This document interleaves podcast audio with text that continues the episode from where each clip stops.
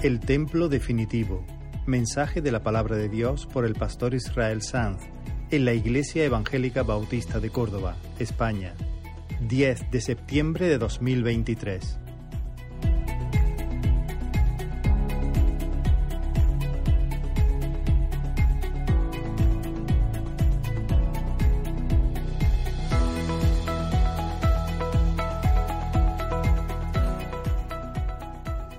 Continuamos la serie en el capítulo 2, Juan capítulo 2, versículos del 13 al 22.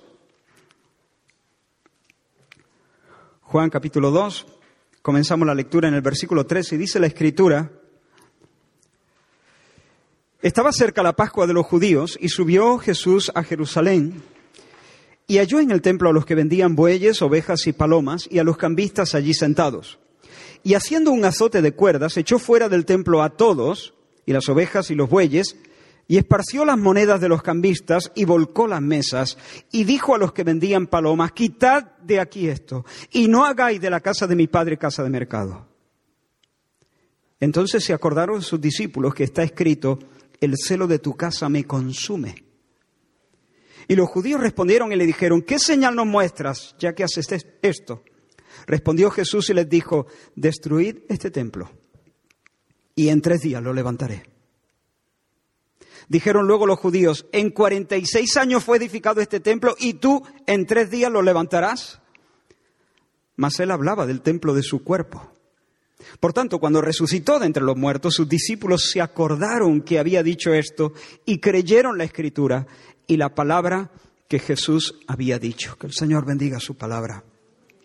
Recuerdo hace como unos 20 años, más o menos, en mi primer pastorado, en Aral, en el intento de ayudar a un hombre que estaba intentando caminar con Dios y superar ciertos vicios en su vida y ciertos desórdenes, convine con él en vernos por la mañana. Creo que he contado esto en, otra ocasión. Convine con él en vernos por la mañana en su casa durante una temporada para compartir un ratito de conversación y oración.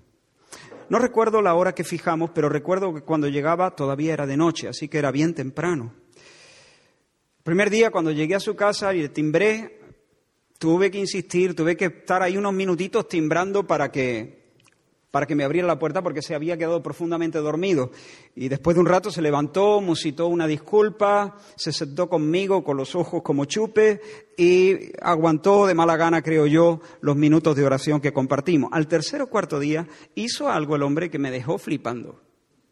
Me descolocó completamente porque al llegar encontré la puerta abierta, encajada.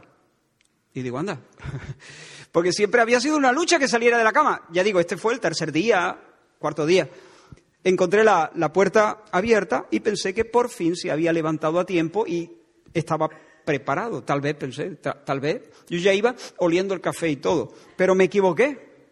Me equivoqué. Seguía el tipo en la cama y le había dicho a su mujer que me dijera que él iba a seguir durmiendo, pero que yo podía usar el salón para orar todo lo que yo quisiera.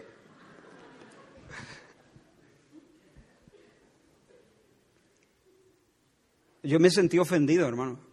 Como yo tenía ganas yo de sacarlo de la cama de la oreja y darle una ducha fría y decirle, ahora nos vamos a estar hasta la tarde aquí. Pensé, tendrá cara, tendrá cara, como si yo no tuviera casa para orar. Como si yo estuviera aquí por un capricho personal. Por supuesto, no volví. No sé, a lo mejor tenía que haber vuelto, pero en realidad él menospreció la ayuda, se quedó sin ella. Ahora, ¿te has fijado cómo Jesús llama al templo aquí? La casa de mi Padre, la casa de mi Padre, la casa de mi Padre. Mi Padre es Dios, la casa de Dios. ¿Qué hace la casa de Dios en Jerusalén? Piénsalo. Dios en Jerusalén, Dios en la ciudad, Dios entre los hombres. No se trata de la visita eh, desinteresada de un pastor. No, no, es la visita desinteresada de Dios. El Señor no ha puesto su casa, su templo en Jerusalén porque Dios no encuentra otro sitio donde poner su casa. Él no está allí para satisfacer ciertas necesidades. Él está allí por ellos. está allí por ellos. Él es el gran yo soy, él, él, es el Dios que no tiene carencia, Él vive en una eterna fiesta y alegría en sí mismo. No está allí para llenar su corazón de cosas, está allí para darse a ellos, para saciar las hambres del corazón dislocado de la gente. Dios ha establecido, fíjate, piensa esto, Dios ha establecido allí un lugar de encuentro para salvar a los hombres, para sacarlos de su ensimismamiento, para librarlos de su locura, para romper el vicio moral del egoísmo, para darles el regalo de adorarle a Él, el único Dios verdadero, y que de esa manera experimenten la verdadera vida. Él está allí por ellos. Y nuestro texto dice que la Pascua estaba a punto de comenzar. Supongo que Jerusalén a estas alturas era un hervidero de gente, personas venidas de diferentes partes. Y entonces Jesús se dirigió al templo. Esta es la primera purificación que el Señor hace del templo.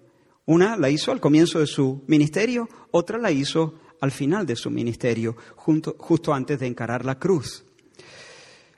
Ahora, el complejo del templo era imponente. Además del santuario, el recinto incluía tres patios. El patio de los judíos, allí estaba el altar de los sacrificios. Luego estaba el patio de las mujeres, este es el templo de Herodes, no es el templo de Salomón ni es el tabernáculo en el desierto. Y luego estaba el, el patio más grande y más exterior de todos, con una superficie que según he leído era como de alrededor 50.000 metros cuadrados, era el patio de los gentiles o el, patio exterior. Allí las personas de, todas las familias de la tierra, de todos los pueblos, eran invitadas a acercarse a Dios, a participar, aunque sea de lejos, aunque sea en tercera fila, en la adoración al Dios verdadero. La escena que se describe en el texto que hemos leído se desarrolla allí, en el patio exterior, en el, patio de los gentiles. Durante la Pascua los adoradores traían sus animales, ya sabéis que se presentaban sacrificios de animales. Y los adoradores podían traer las ovejas o los bueyes o las palomas, se las podían traer de casa, pero algunos eso era muy incómodo. Aparte que era muy incómodo venir trayendo, cargando con los bueyes o las palomas desde no sé dónde. Aparte de eso, corrían el riesgo de que los sacerdotes se los echaran para atrás a esos sacrificios, porque los sacerdotes tenían que revisar que el animal no tuviera defecto alguno porque era para sacrificarlo al Señor. Y los, sacerdotes también eran muy exquisitos eh, en esto, como, como, debía de ser.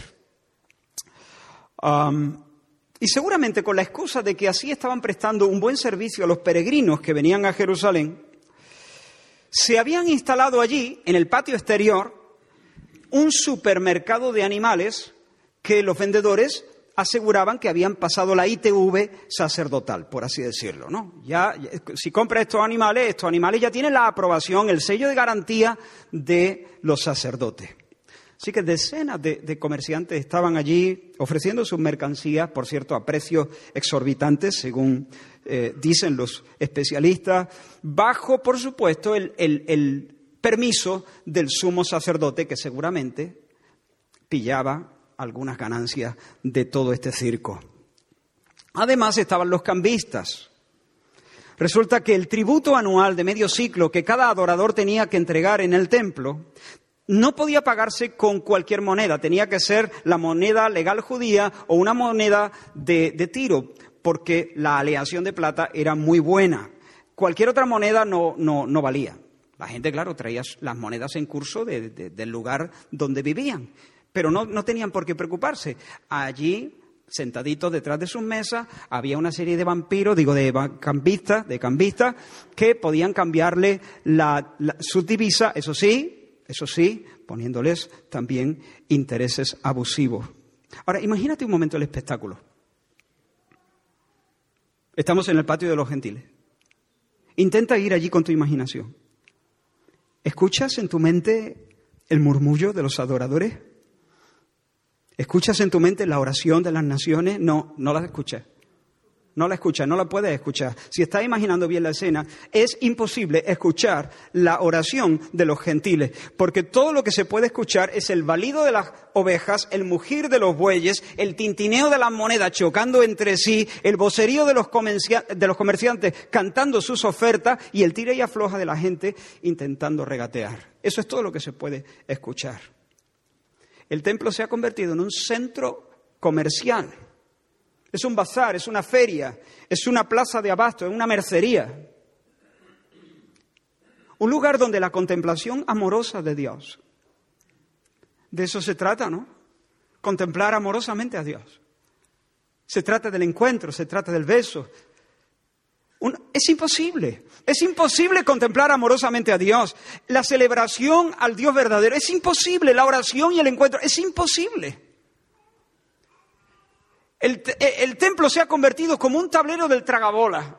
Recuerda, los antiguos recordaréis ese, ese jueguito, el tragabola. Era un tablero con cuatro hipopótamos en las esquinas.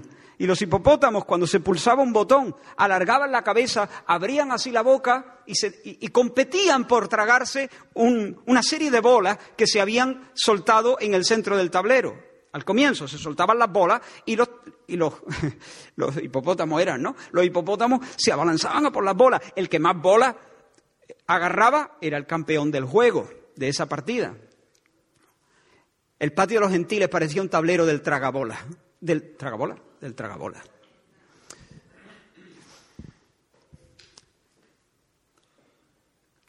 Cada quien mirando por sus cosas. Como dijo Pablo, cada cual buscando lo suyo haciendo negocio.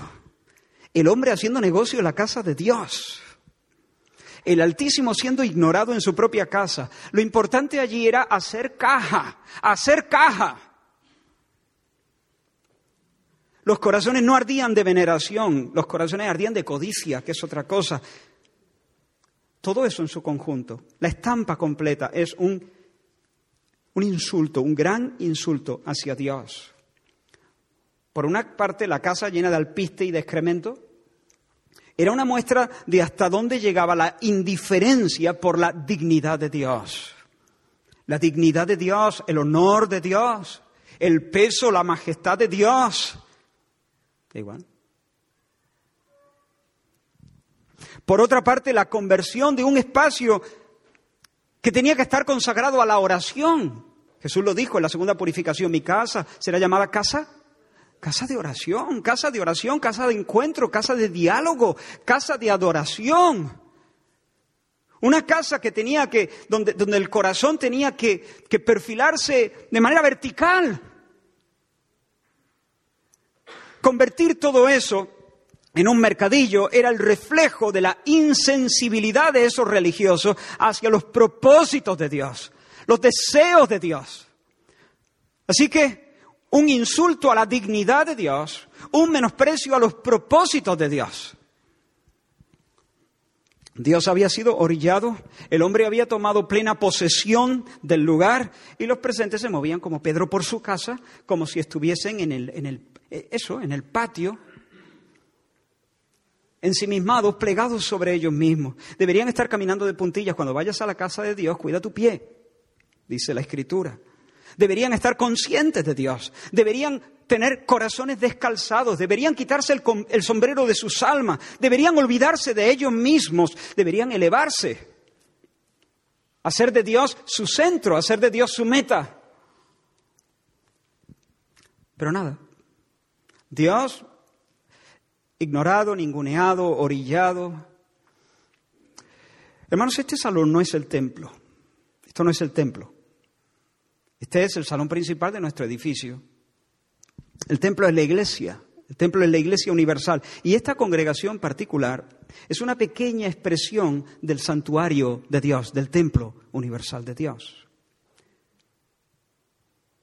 Pero por cuanto esta congregación en particular, y esto que está ocurriendo ahora mismo aquí, es una expresión concreta del santuario de Dios, Quiero preguntarte, ¿cuál es la orientación de tu corazón en este minuto? ¿Hacia dónde apunta la brújula de tu alma? Espero que no, estás, que no estés aquí para hacer caja. Espero que nadie haya venido deseoso de ser visto y admirado. Espero que yo mismo que estoy predicando ni quiera quedar bien, ni tema quedar mal. Sencillamente, espero que el Señor me ayude a olvidarme de mí mismo, olvidarme de mí mismo y procurar tan solo que Dios sea conocido y creído y venerado. Espero que nadie se haya vestido para lucir, pero sabes que a veces nuestro corazón puede ser así. Podemos tener el deseo secreto de que alguien nos admire. Espero que todos nos hayamos vestido para honrar la dignidad del Dios al que adoramos. Espero que el Señor nos dé la gracia para cantar para su gloria, porque también se puede cantar para la mía. También puedo hacer una segunda voz para destacar, para llamar la atención acerca de mí mismo. O no hacerla para que nadie sepa que, no tengo oído ni para tocar un timbre. Es decir, que cante olvidándome de mí mismo. Espero que hayamos dado para la gloria de Dios y no para nuestra propia gloria, o no pensando que siendo así ganaré el favor de Dios y entonces Dios me va a bendecir, que es en definitiva lo que yo quiero. Espero que hayamos orado para su gloria, ya sea que alcemos nuestra voz o que lo hagamos en la intimidad de nuestro corazón. Espero que nadie escuche este mensaje con el fin de recabar algún principio de vida para optimizar su existencia sobre la tierra. Si vienes así, esperando recabar algún principio que te ayude, te vas, te vas a defraudar. Eh, espero, o sea, espero no si vienes así vas a tener que buscar otra iglesia porque con la ayuda del Señor en esta iglesia no vamos a hacer eso. En vez de darte cinco puntos para mejorar tu vida, te daré cinco razones para venerar y amar mejor a Dios, sabiendo que eso mejorará tu vida. Que eso en realidad es lo que mejorará tu vida. ¿Me estoy explicando? Pero aquel día en Jerusalén el ego estaba en el trono, el ego estaba en el centro. Dios no pintaba nada. El trajín religioso era solo trajín religioso. Los diezmos, las ofrendas, el sacrificio, las oraciones, todo estaba hueco, muerto, como un cuerpo sin alma. Todo es carrocería, maquillaje, estructura, envoltorio, aparato. Y el corazón del Señor se enardeció. Sintió el Señor un odio perfecto Un odio. Por supuesto, un odio. Pero Jesús odia. Pues claro, hermano. El odio está directamente relacionado con el amor. Aquello resultó odioso al Señor. Odioso. Es una reacción que proviene del amor. Cuanto más intenso es el amor, más resuelto y más intenso es el odio, que es un sentimiento que va contra todo aquello que se mete por medio o que atenta contra la dignidad o la voluntad del amado. El Señor sintió una sagrada repugnancia ante esa irreverencia. El Señor hirvió de intolerancia. Algunos no conocen a Jesús. Algunos conocen a un Jesús, permitidme que lo diga de esta manera y espero no ofender a nadie, un Jesús afeminado, y esto no es nada en contra de las mujeres, pero un Jesús con, cara de, de lelo,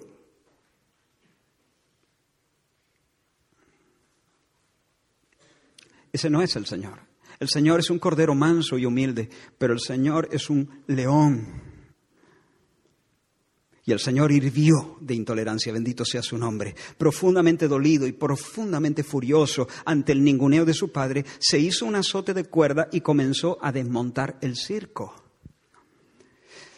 ¿Sabéis que uno de los sacerdotes salesianos que me dio clase a mí, yo estudié en salesiano, y uno de los sacerdotes que me dio clase llegó a decirme que esta fue la única vez donde Jesús perdió los papeles. Menuda teología. No todos los sacerdotes tienen tan mala teología, pero este no tenía ni idea. De hecho, es una blasfemia lo que dijo. Jesús no pecó, Jesús no perdió los papeles. Pero este hombre no podía concebir al manso Cordero de Dios volcando mesas, empujando bueyes, diciendo a gritos a los mercaderes, fuera, quitad eso de ahí. ¿Cómo os atrevéis? ¿Es esa la imagen que tú tienes del Señor Jesús? ¿O no te cuadra, no te encaja con el Señor? Quiero que te vengas con tu imaginación de nuevo. Jesús no dijo, perdone, perdone, perdone, ¿me permite? Permiso. Y le volcó la mesa al tipo. No, el Señor se hizo un azote de cuerda, supongo que no para estrellarlo en la cara de nadie, pero sí para agitarlo, para hacer silbar el aire con ese azote, para espantar a los animales, y anduvo de aquí para allá en movimientos rápidos, con el cuerpo en tensión, sudado como sudan los hombres cuando se mueven, volcando mesa y diciendo, ¿cómo os atrevéis?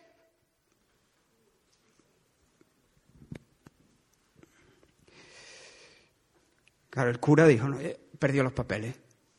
El Señor perdió los papeles. No le, entraba esa cara tensa, esa respiración agitada, ese agitar el látigo, el azote en el aire, ese traspasar con la mirada a los presentes, no, no le encajaba. Pero hermano, yo digo con el corazón henchido que esta es una de las escenas más hermosas que se han visto sobre el planeta Tierra. Esta es la presencia avasalladora de la santidad indignada. La presencia avasalladora de la santidad, con mayúscula, del santo indignado, de su santidad indignada. Mira la escena desde arriba, vente para arriba, vente a los balcones del cielo. Mientras los cientos hacen negocio, Mientras el patio parece el, tablero del tragabola, hay un hombre moviéndose hacia todas partes. El Cristo sudado, dando culto. A él sí le importa Dios. A él sí le importa la dignidad de Dios. A él sí le importa los propósitos de Dios, los planes de Dios, la mente de Dios, los deseos de Dios, el sentir de Dios. Los caminos de Dios, a él sí le importan. El cura pensaba que, que, Jesús, había contristado al Espíritu y no sabía que el Espíritu estaba bailando de alegría, llenando todo su ser y sosteniendo su enfado, sosteniendo su enfado. A Jesús más que a nadie se le aplican estas palabras. Los ojos de Jehová contemplan toda la tierra para mostrar su favor su poder a favor de los que tienen un corazón íntegro para con Él, un corazón perfecto para con Dios. Allí tienes a un hombre que tiene un corazón perfecto para con Dios, un hombre divino, por supuesto. Aunque nadie pareció darse cuenta, hermano, aquel día se cumplió parcialmente una profecía que se encuentra en Malaquías, capítulo 3. Dice el profeta Malaquías dijo lo siguiente, vendrá súbitamente a su templo el Señor. Repentinamente vendrá el Señor a su templo, a quien vosotros buscáis. ¿Quién podrá soportar el tiempo de su venida? ¿Quién podrá estar de pie cuando Él se manifieste? Porque Él es como fuego purificador, como jabón de lavadores. Se sentará para afinar y limpiar la plata, porque limpiará a los hijos de Leví y luego más adelante dice, y traerán ofrenda al Señor en justicia. Y traerán al Señor ofrenda en justicia. Desde luego el cumplimiento cabal, el cumplimiento pleno de esta profecía se va a cumplir en la segunda venida del Señor. Pero el Señor, haciéndose un azote de cuerda, volcando a las mesas, sacando palomas y bueyes y ovejas, nos ofreció ese día en Jerusalén un adelanto, un adelanto la estampa del Jesús sudado, jadeante, portando un azote, mirando como los últimos mercaderes recogían las monedas que habían rodado por el suelo y se marchaban llenos de espanto, sobrecogidos. Esa imagen en sí misma es una señal, es un indicativo de que ese hombre de ánimo exaltado es el Mesías, es el Mesías esperado, es el que arregla las cosas, es el purificador del templo. Él es el que arregla las cosas, aunque primero tenga que, desarreglarlas. Hay un programa en la televisión yo no sé en realidad cómo se llama, lo he buscado en internet, pero, pero no sé si es ese. Brother and Brother, puede ser. Son dos gemelos, los gemelos ah, Scott, los gemelos Scott, y e, ellos arreglan casa, reforman casa. Y a veces, de tanto en tanto he visto algunos minutos sueltos de ese programa, pero he visto como a veces tiran un, muro con un mazo, ¿no? Llegan a la casa y se meten allí, toman un mazo y, tiran el muro y se ríen. Y, todo, y los dueños de la casa también sonríen. ¿Por qué sonríen?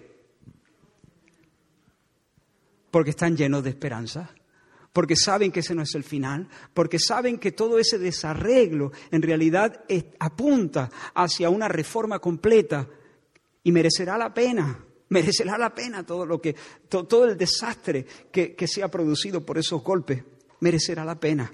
Cuando el Señor desarregla algo, cuando el Señor golpea con un mazo, cuando el Señor pone patas arriba al templo, cuando el Señor hace que una nube de polvo cubra todo, toda la escena, es porque Él quiere poner las cosas en su sitio. Él ha venido a salvar, no ha venido a perder. Sin embargo, hermanos, los líderes judíos no lo vieron de la misma forma. Juan dice que se juntaron en torno a él y le preguntaron, ¿qué señal nos muestra ya que haces esto? ¿Qué señal? ¿Qué señal nos muestra? Mira, hermano, esa, esa forma de expresarse, creo que lo vamos a ver muy claramente. Esa manera de expresarse, Señor, ¿qué, o sea, Señor no, Jesús, tú, ¿qué señal nos muestra para hacer estas cosas? Esa manera de hablar señala que en el fondo ellos saben que lo que está haciendo Jesús es correcto y que lo que ellos están permitiendo es una impiedad. Lo saben. Saben que están participando de una profanación, de un insulto hacia Dios. Saben que Jesús está arreglando las cosas, poniendo las cosas en su sitio. Por eso no le dijeron, Jesús, eso que haces está mal. No le dijeron eso. Más bien le dijeron, ya que haces esto, ¿qué señal nos muestras? En otras palabras, te presentas aquí, ea, como un reformador. Te presentas aquí como el, el, guardián del culto. Te presentas aquí como el enviado del cielo, como el ungido purificador. Papeles. Papeles. Credenciales. Muéstranos quién eres. Acredita que tú eres realmente un reformador y un purificador y un guardián del culto. Papeles. Eso es lo que le están diciendo. Es como si yo veo a unos muchachos en una tienda robando metiéndose articulito debajo del, abrigo y les reprendo. Le digo, ¿qué pasa? Y se vuelven y me dicen, ¿qué? ¿Eres tú el guardia jurado aquí? Muéstrame la licencia. ¿O eres policía? Venga, muéstrame la placa. ¿Te das cuenta de lo que están haciendo? Están reconociendo que lo que están haciendo está mal. Están reconociendo que el reproche que yo les lanzo es correcto pero me quieren quitar de en medio porque quieren seguir robando. Me desacreditan, me piden que les muestre yo mi derecho a reprenderle, porque lo que quieren es que lo dejen paz. Que lo dejen paz para seguir haciendo lo que están haciendo. Eso es exactamente lo que los líderes judíos están haciendo aquí. Piden una señal porque no quieren cambiar. Porque son unos mundanos. Son más carnales que una albóndiga con ojo. Para ellos Dios no importa. Ellos lo que quieren al final del día es contar la ganancia que la religión les reporta. Fíjate, piden una señal cuando en realidad están delante de una señal, están delante de una señal. ¿Qué más señal que una escena traspasada de gloria y de belleza? ¿Qué más señal? ¿Qué más señal quiere? el Cristo enfadado, Es una visión gloriosa. Eso es un hombre de Dios. Esa es una manifestación de la santidad. Esa es la expresión de un corazón en su sitio, de un corazón recto. Esa es la exhibición. Así se vive de una manera recta. Hay mucho esplendor, hay mucha gloria, hay mucha nobleza, hay mucha valentía, hay mucha sagalla. Tienen delante de ellos un espectáculo nunca visto. Y piden una señal en presencia de la gloria.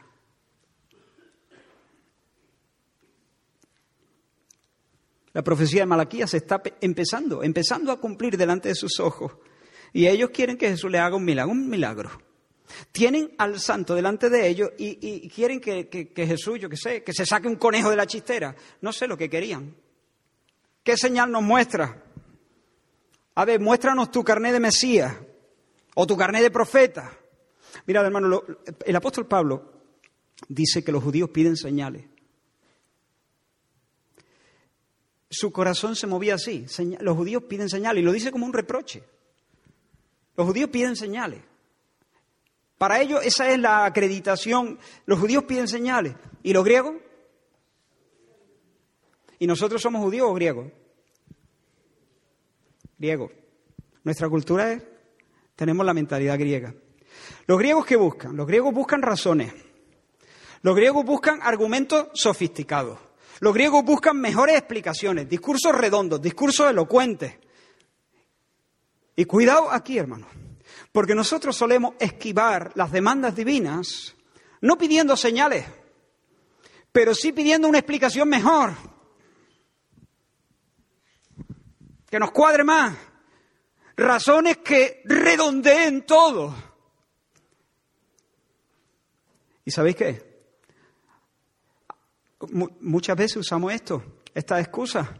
Sabemos lo que tenemos que hacer, sabemos que lo que estamos haciendo eh, eh, está mal, sabemos que el Espíritu Santo nos convence y ese tirón de orejas del Espíritu Santo es correcto.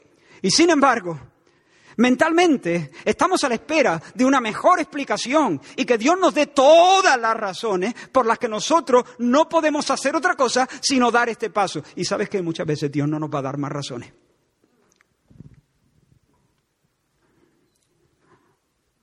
Nos va a dejar con nuestro juego de, ser mentalidades incrédulas de la cultura griega. Buscando un discurso más acabado, más sofisticado, una razón más elocuente. Me estoy explicando. El Señor no se presta a sacar conejos de la chistera. Ni un milagrito por aquí, ni una explicación extra. Sin embargo, hermanos, mientras los líderes judíos se resentían contra el Señor e intentaban desacreditar al Señor, papeles, papeles, aquel evento dejó una huella imborrable, indeleble en el corazón de los discípulos de Jesús, mientras veían al Señor incandescente, mientras veían al Señor al rojo vivo, expulsando bestias, expulsando personas, el Espíritu trajo a su mente un salmo. Un salmo, el Salmo 69, que dice, lo leo en otra versión, por ti soporto insultos y mi rostro se cubre de vergüenza, pues soy como un extranjero para mis hermanos, como un extraño para los hijos de mi madre. El celo de tu casa me devora. Las ofensas que te hacen recaen sobre mí. En otra versión se dice, el amor que siento por tu casa arde como un fuego en mi corazón. Este celo me consume. Este celo está acabando conmigo. Este celo me reconcome. Estoy comido de molestias. Los insultos contra Dios son como, como dentelladas, como bocados en mi propia carne, como puñaladas en mi pecho. ¿De dónde viene ese sentimiento? Ya lo he dicho, del amor, del amor, del amor intenso. El que ama ambiciona para el amado lo que el amado se merece. El que ama ambiciona para el amado lo que es justo que el amado reciba en virtud de su dignidad y en virtud de su mérito. ¿Recuerdas a Elías, hermano? ¿qué haces aquí? Elías le dice Dios. Y Elías le dice, he sentido un vivo, he sentido un vivo celo por Jehová de los ejércitos. Los hijos de Israel han dejado tu pacto, han derribado tus altares, han matado espada a tus profetas. Señor, tu pacto, Señor, tus altares, Señor, tu palabra profética. Me abrazo en celo por ti. Tu pueblo se niega a darte lo que tú te mereces. Los altares están en ruina. La palabra está siendo silenciada. Me quema, Señor. Me duele, Señor. Me indigna, Señor. He sentido un vivo celo por el Señor. ¿Recuerdas a Pablo? Mientras Pablo esperaba en Atenas, su espíritu se enardecía. La palabra griega ahí es paroxismos, de donde viene nuestra palabra paroxismo. Un estallido de, de afectos intensísimos. Su espíritu se enardecía viendo la ciudad entregada a la idolatría. Así que Pablo está en la deslumbrante Atenas Pablo está en la ciudad del Partenón, la cuna de Pericles, la cuna de Platón, de, Sócrates, el lugar desde donde la filosofía griega había impactado toda la cultura y conquistado el mundo. Humanamente hablando, había mucho que admirar, la política, las artes, la educación, el deporte, pero Pablo está afligido, Pablo está indignado, Pablo está, está que le va a dar algo al hombre, le va a dar algo, un paroxismo, está en paroxismo se enardecía porque ve una ciudad llena de ídolos. Gime porque quiere que los honores, las ovaciones sean solamente para el Dios vivo. Que se mueran los dioses que no son dioses, como dice el Antiguo Testamento. Esa es mi versión, ¿no? Que desaparezcan, dice, dice la, Escritura. Todos aquellos que no, no hicieron la tierra ni los cielos. Pablo no puede ir por allí comiendo palomitas por la ciudad mientras Cristo no sea el centro de ella. ¿Recuerdas a Nehemías? Dice Nehemías capítulo 13, entonces supe del mal que había hecho Eliasib. Escucha, qué mal, qué mal. Dice, supe del mal que había hecho Eliasib por consideración a Tobía. ¿Y qué había hecho Israel? Pues sigue diciendo el texto, haciendo para él una cámara en los atrios de la casa de Dios. Le había hecho una habitación al Tobía este, en, el templo. Y dice Nehemías, y me dolió en gran manera. Me mató. Cuando me enteré que en el templo había una ocupa, que Eliasib le había hecho una casita a su amigo Tobía en la casa de Dios,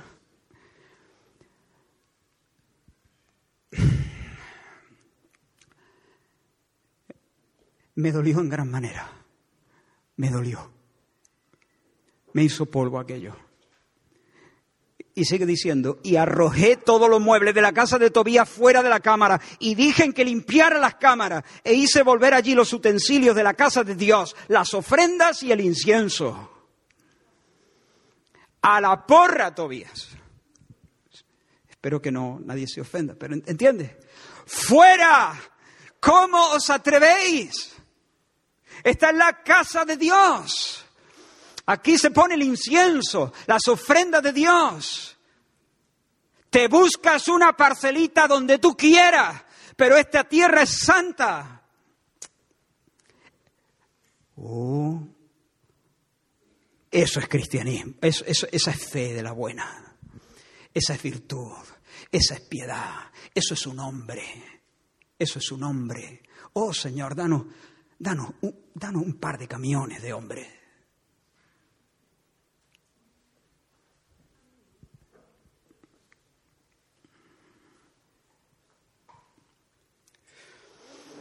Y en nuestro texto Jesús está en cierto sentido así, fuera de sí, fuera de sí. No es que perdiera los papeles, no, Jesús nunca perdió los papeles, pero Jesús en cierto sentido está fuera de sí.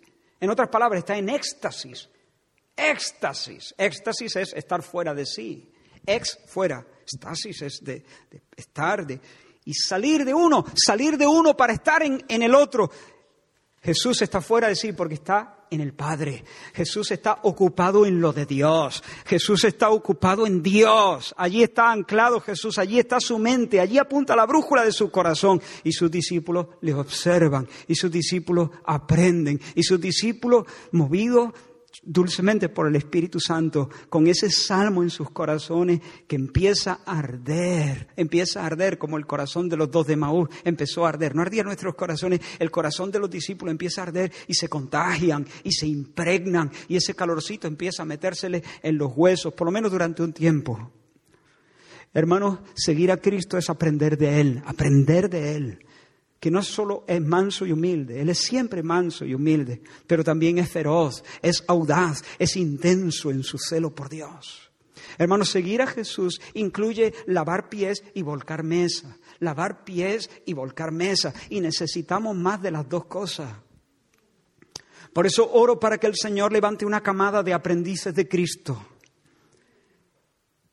que estén comidos de molestia, por causa de su celo, por el honor del Dios Trinidad y la voluntad del Dios Trinidad. Oro para que el Señor nos dé hombres, y en este caso estoy particularmente pensando en varones, también las mujeres, claro que sí, las mujeres también, pero en esta hora, hermanos, permitidme que, que, que diga, necesitamos varones, necesitamos varones llenos del celo de Dios, varones que sean como Nehemías, como Pablo, como Elías, como Jesús. Ahora, eso sí, aclaro, no siempre vas a tener que hacerte un azote de cuerda. En ciertas ocasiones sí, en ciertas ocasiones no. Pablo no le puso una bomba a los altares en Grecia. ¿Por qué? No porque le faltaran ganas, sino porque no tenía autoridad legítima sobre aquella ciudad. Él solamente era un misionero en Atenas. Nehemías, sin embargo, Sí sacó a Tobías. ¿Por qué? Porque Nehemías era el gobernador de Jerusalén. ¿Ve? Nehemías sí podía. Por eso le tiró lo pártulo al ocupa. El celo de Dios o el celo por Dios busca rechazar, según las posibilidades de uno, lo que es contra el honor y la voluntad de Dios. El celo siempre va a buscar rechazar, combatir, repeler todas las cosas que atentan contra el honor de Dios y la voluntad de Dios, pero según las posibilidades de uno, según el derecho o la autoridad que uno tiene. Quien es devorado por el buen celo se va a esforzar siempre por corregir todas las cosas malas y si no puede, porque no le toca a él corregirla, porque no le toca a él sacar los muebles de Tobías, entonces llorará y gemirá y sufrirá. Y orará y protestará en todo caso. Elías sufría y gemía y predicaba, porque él no era el rey. Jesús volcó las mesas y expulsó los bueyes y expulsó las ovejas y, las palomas y a los negociantes porque él no era un adorador más en el templo, él era el dueño, él era el hijo en la casa del Padre, es decir, él era Dios en su templo. Dios en su templo. Tenía derecho y largó a todo. Cuando yo estaba de cabo en el cuerpo de guardia, en el, en el cuartel de ahí de Liguerón, de ahí o de ahí, ya no sé para dónde queda Liguerón, pero bueno, cuando yo estaba de, cabo, ¿no? muchas veces el mando que, se quedaba allí, a veces un cabo primero, a veces se quedaba un sargento, a veces se quedaba generalmente un cabo primero o un sargento. Muchas veces durante la guardia de la noche el tipo tenía como un despachito, pero tenía una cristalera y se ponía una película pornográfica allí. Pues cuando estaba el mando yo no podía quitar aquello. Todo lo que podía hacer es salirme a hacer mi, servicio a la barrera. Ponía mi chaquetón bien puesto, me lo amarraba hasta arriba y afuera para no estar delante de eso por varias razones, por varias razones. Una, para que nadie pudiera pensar que yo estaba mirando de reojo y otro, para que no se me fueran los ojos y se despertara una curiosidad eh, que yo no quería que se despertara, porque nuestros corazones son inflamables. Entonces hay que andarse con cuidado. Entonces, para afuera.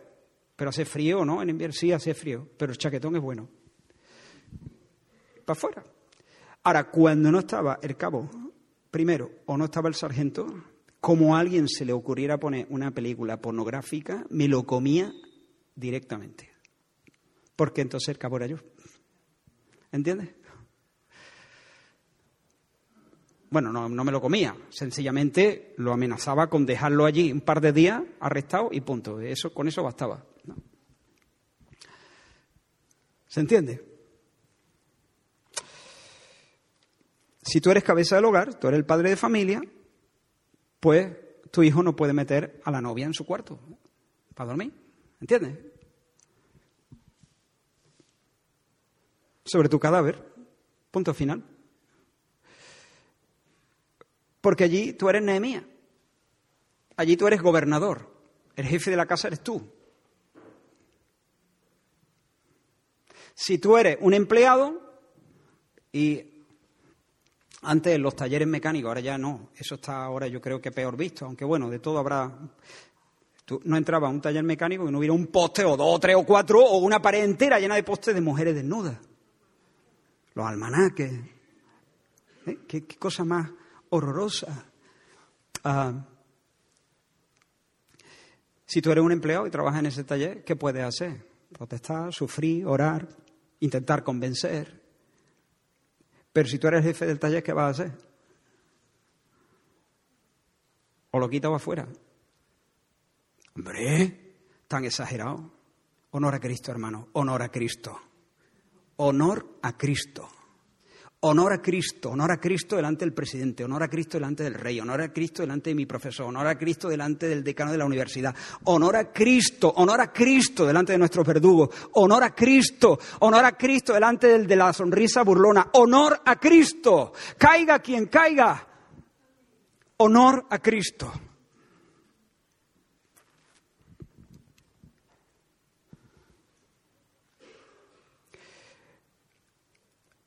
Pídele al Señor, hermano, hermana también, pídele al Señor que ponga tal amor por Él. Señor, dame tal amor por ti y dame tal amor por la santidad y por el bien, el bien verdadero de mi prójimo.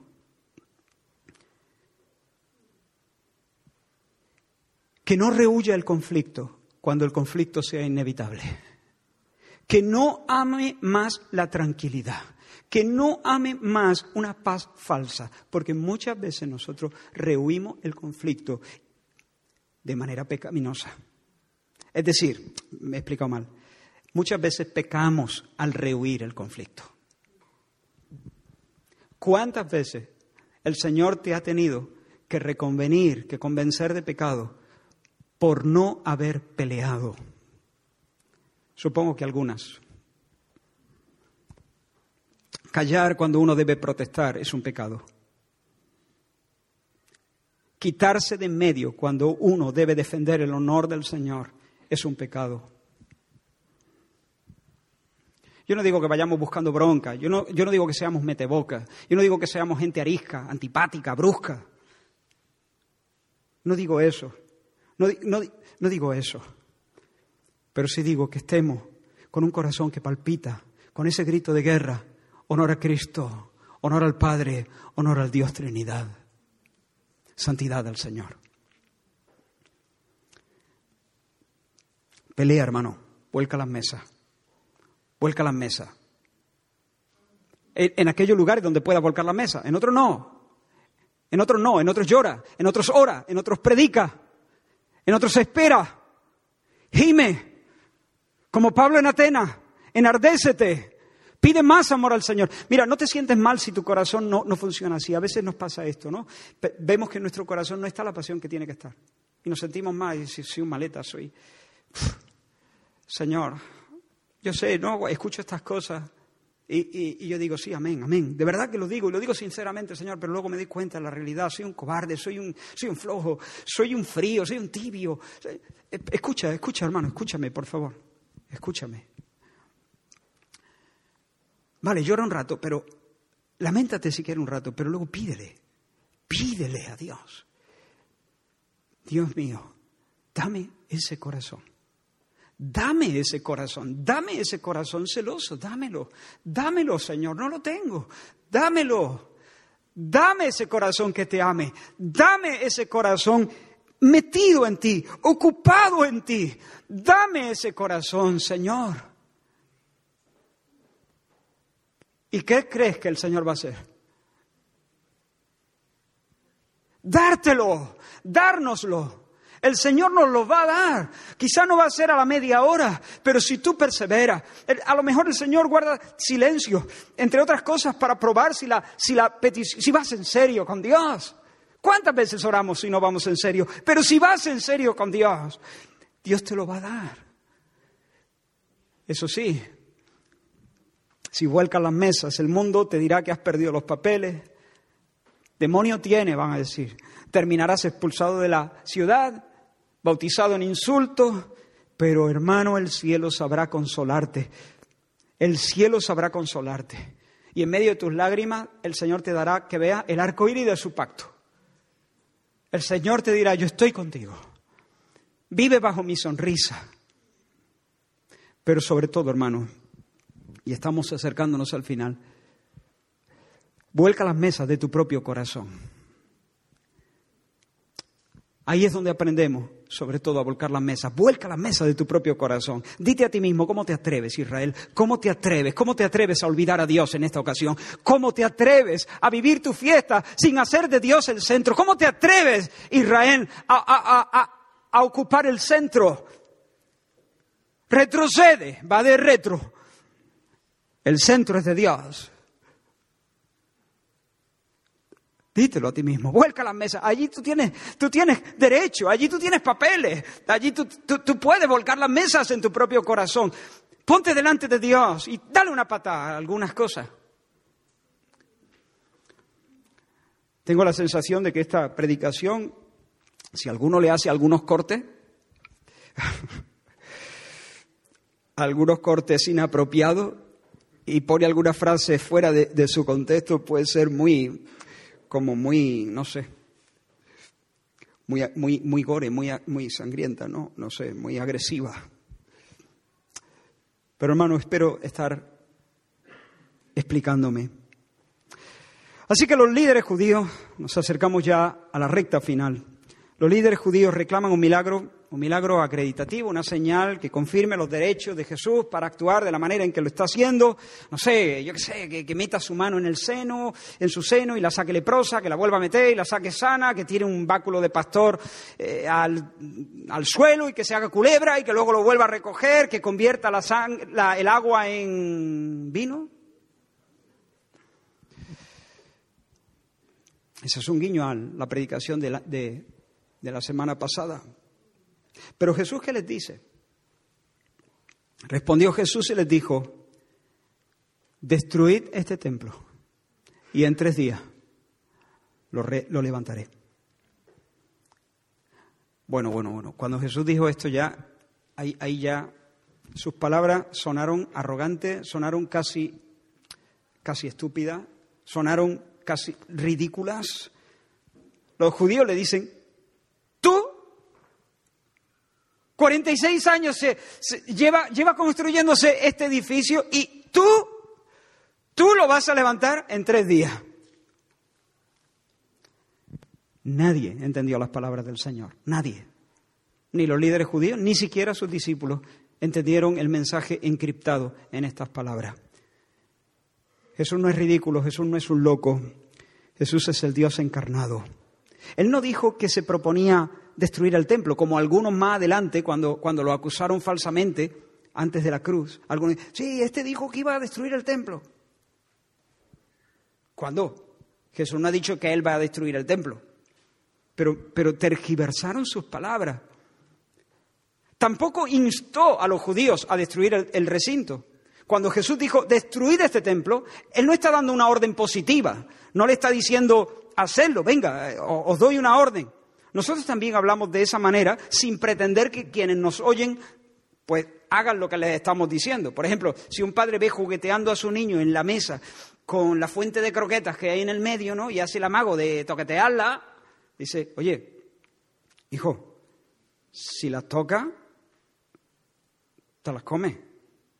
Y el niño sigue ahí amagando y entonces el padre se pone en un tono, en el nivel 2, ¿no? Tócalas y te las comes.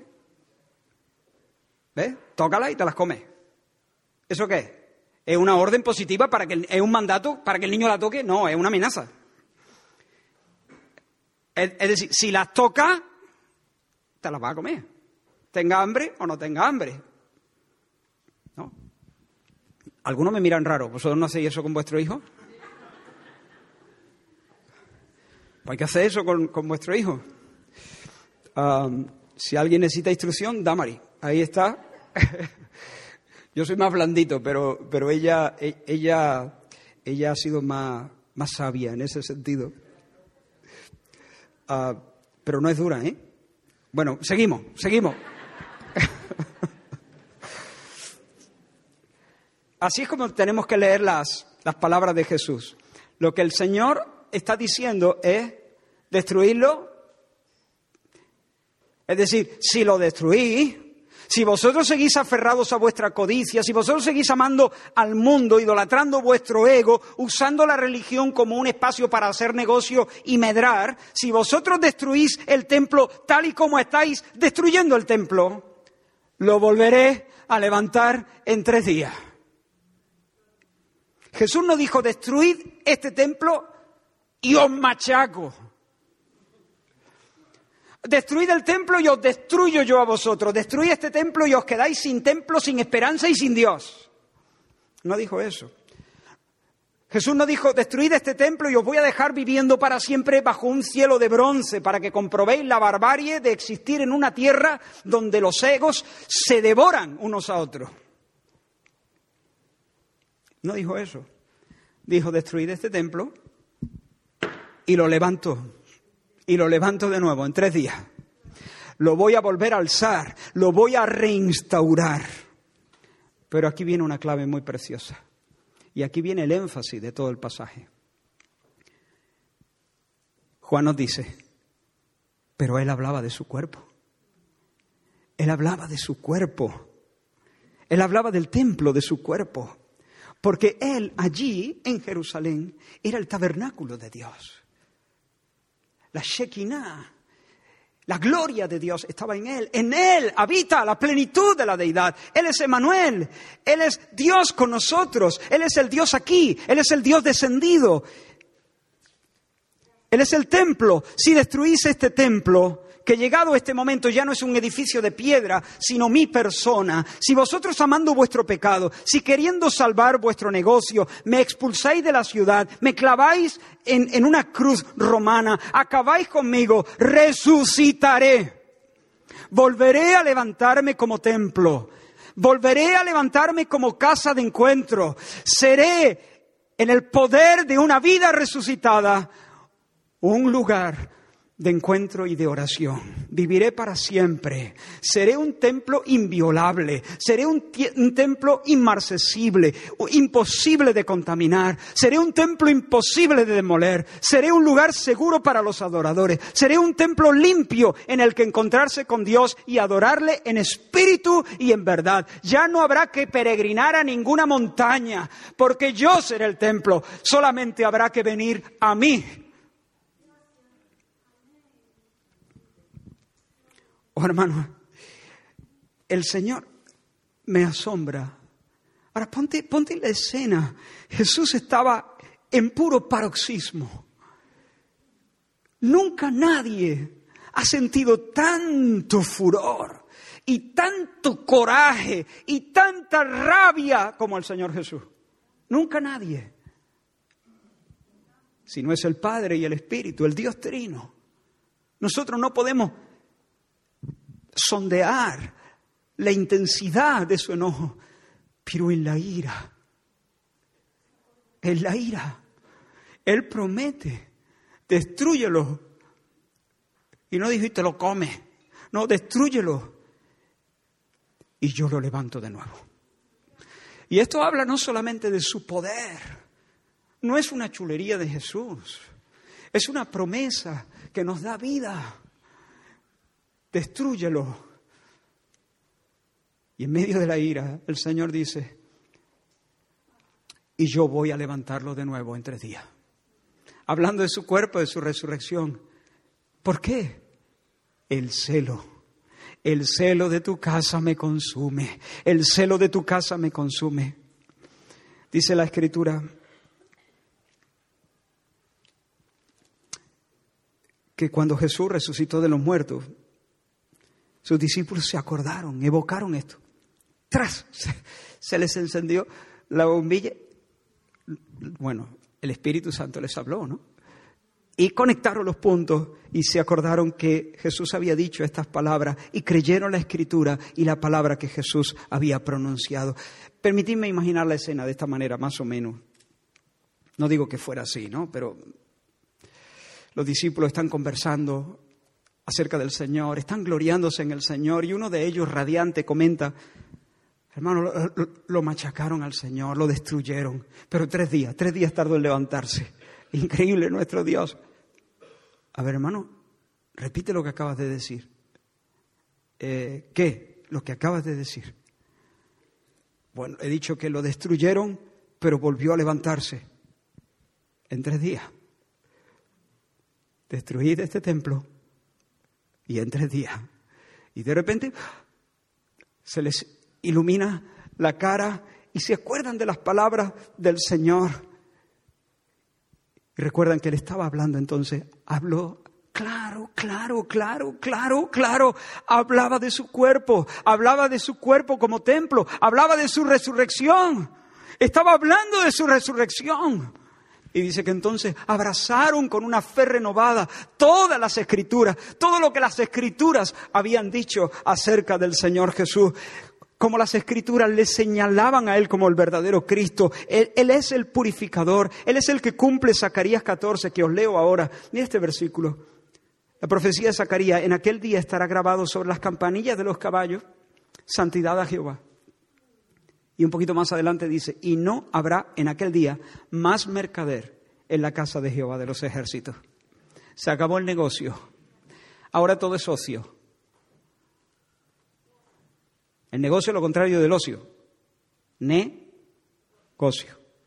Es la negación del ocio. Es así, no me lo estoy inventando. La mirada ociosa es la mirada desinteresada. La mirada ociosa es la mirada enamorada. La mirada ociosa, un ejemplo de una mirada ociosa es la mirada de, la madre sobre su bebé. ¿Qué buscas de él? La madre te va a mirar como diciendo, ¿qué? ¿Qué, qué buscas? ¿Por qué le sonríes? ¿Por qué le haces cuquimona? Eh, bueno, eh, pues me encanta, lo disfruto, es mi niño, alucino con él, pero ¿qué estás buscando? No estoy buscando nada. ¿Por qué le miras de esa manera? Es una mirada ociosa. Es una mirada donde no hay negocio. No hay negocio. No hay, no hay negocio. Se acabó el negocio. E, y, Dios dice aquí por medio de Jeremías, no habrá negocio. Todo será encuentro, será abrazo, será beso, será la mirada ociosa, la mirada, la, la contemplación amorosa. No habrá más mercader en la casa del Señor. Él, Jesús, es el templo definitivo. Como he dicho, ya nadie tiene que peregrinar a ningún sitio, sino venir a Jesús por la fe. Y en Él, ligados a Él, en Cristo, también nosotros somos hechos un templo santo. También nosotros somos hechos morada de Dios, ligados a Él. Ahora también nosotros, como parte de su cuerpo, somos la morada del Dios Trinidad. El Padre y yo vendremos por el Espíritu a Él y moraremos, haremos morada, pondremos nuestra habitación en Él. Él hace nuevas todas las cosas. Y como dice la Escritura en varios lugares, el celo de Jehová de los ejércitos hará esto. El celo de Jehová de los ejércitos hará esto. Mírale en la cruz, hermano. Mírale en la cruz, asumiendo sobre sí todo nuestro egoísmo, siendo destrozado por el Padre. No eran los clavos lo que lo sostenían, pegado a esas maderas. Era el celo, el celo el celo, su amor intenso, su amor feroz por Dios, su gloria y el cumplimiento de sus buenos planes. Era el celo, era el celo de Dios. Y míralo en su resurrección, míralo saliendo de la tumba. Saliendo de la tumba el Señor le descoyuntó el mulo a la religión y a los religiosos para que ahora podamos caminar con Él en el Edén restaurado. Vi la nueva Jerusalén descendiendo del cielo como una novia ataviada para su marido. Y describiendo la nueva Jerusalén, el mismo apóstol Juan, ahora en Apocalipsis, dice, y no vi en ella templo, porque el Señor Dios Todopoderoso es el templo de ella, y el Cordero, y el Cordero. Dios, Dios, Jesucristo, es el templo. Allí no hay, eh, en la, en la, nueva, en el reino venidero, no hay un lugar donde encontrarse con Dios, porque todo será la presencia inmediata de Dios. Viviremos siempre metidos en el templo, en la casa del Señor. Moraré por largos días, para siempre. Y en la casa del Señor moraré para siempre. Él, saliendo de la tumba, es el templo definitivo. El templo definitivo. Punto final. Que los judíos quieren edificar un nuevo templo en Jerusalén. El templo definitivo ya está de pie. Se levantó triunfando sobre la muerte. Le puso el pie en el cuello a la muerte. Se llama Jesús. Y nosotros en Cristo somos morada de Dios en el Espíritu porque Dios no habita en templos hechos por manos de hombres. Que el Señor nos ayude y espero que este mensaje sirva para lo que el Espíritu Santo se propuso hacer con el Evangelio de Juan. Que creáis que Jesús es el Cristo, el Hijo del Dios viviente, y para que creyendo tengáis vida, vida eterna, vida en su nombre. Vamos a orar. Señor,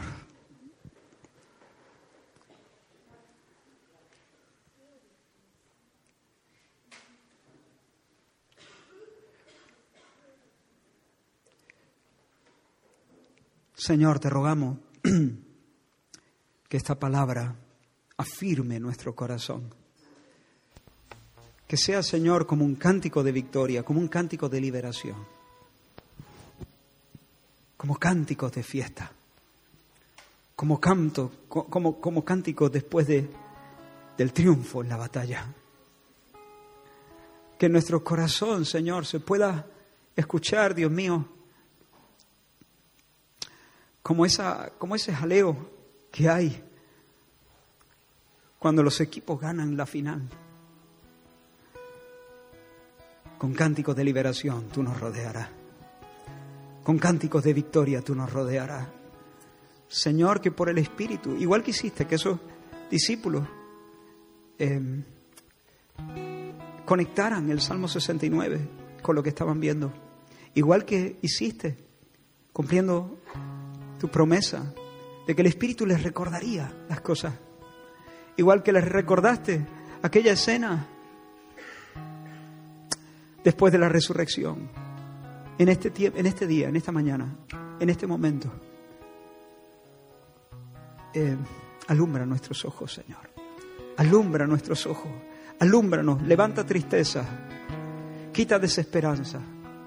Haz que nuestro corazón te admire crea en ti, se fortalezca en ti, se consuele en ti. Señor, y también, Dios mío, ayúdanos, Señor, a seguirte, a seguir tu ejemplo, a imitarte. Queremos ser como tú. Queremos arder también, queremos servir, queremos ser personas incandescentes. Queremos tener celo por tu, por, por tu casa, por tus cosas. No queremos, Señor, huir del conflicto. Queremos ser mansos, queremos lavar pies, pero también queremos volcar mesa en aquellos lugares donde tú nos has dado autoridad para hacerlo.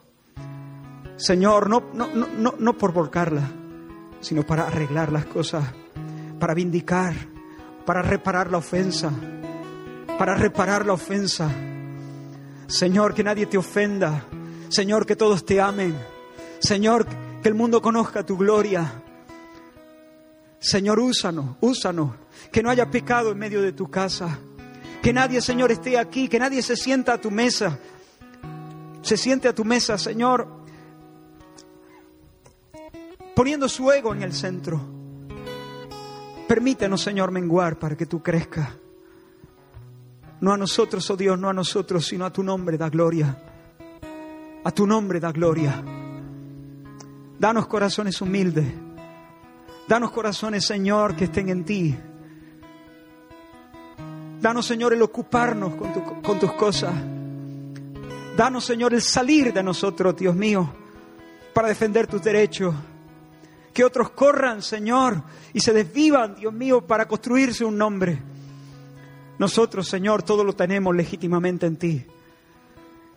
Y queremos, Señor, dar nuestra fuerza para que tu nombre sea famoso hasta que tú, el conocimiento de tu gloria, llene la tierra como las aguas cubren el mar. Bendícenos, Señor. No presumimos de tener esto en nosotros mismos, pero te lo pedimos, Señor, te lo pedimos por tu gracia. Da, Señor, levanta en esta congregación, Señor, hombres que sepan arder, que sepan enfadarse. Levanta hombres que sepan enfadarse ante la injusticia. Levanta hombres, Señor, que sepan, Dios mío, defender tu derecho. Levanta hombres, Señor, que anhelen la salvación, Dios mío, de, de, de, otros, Señor, de esta generación.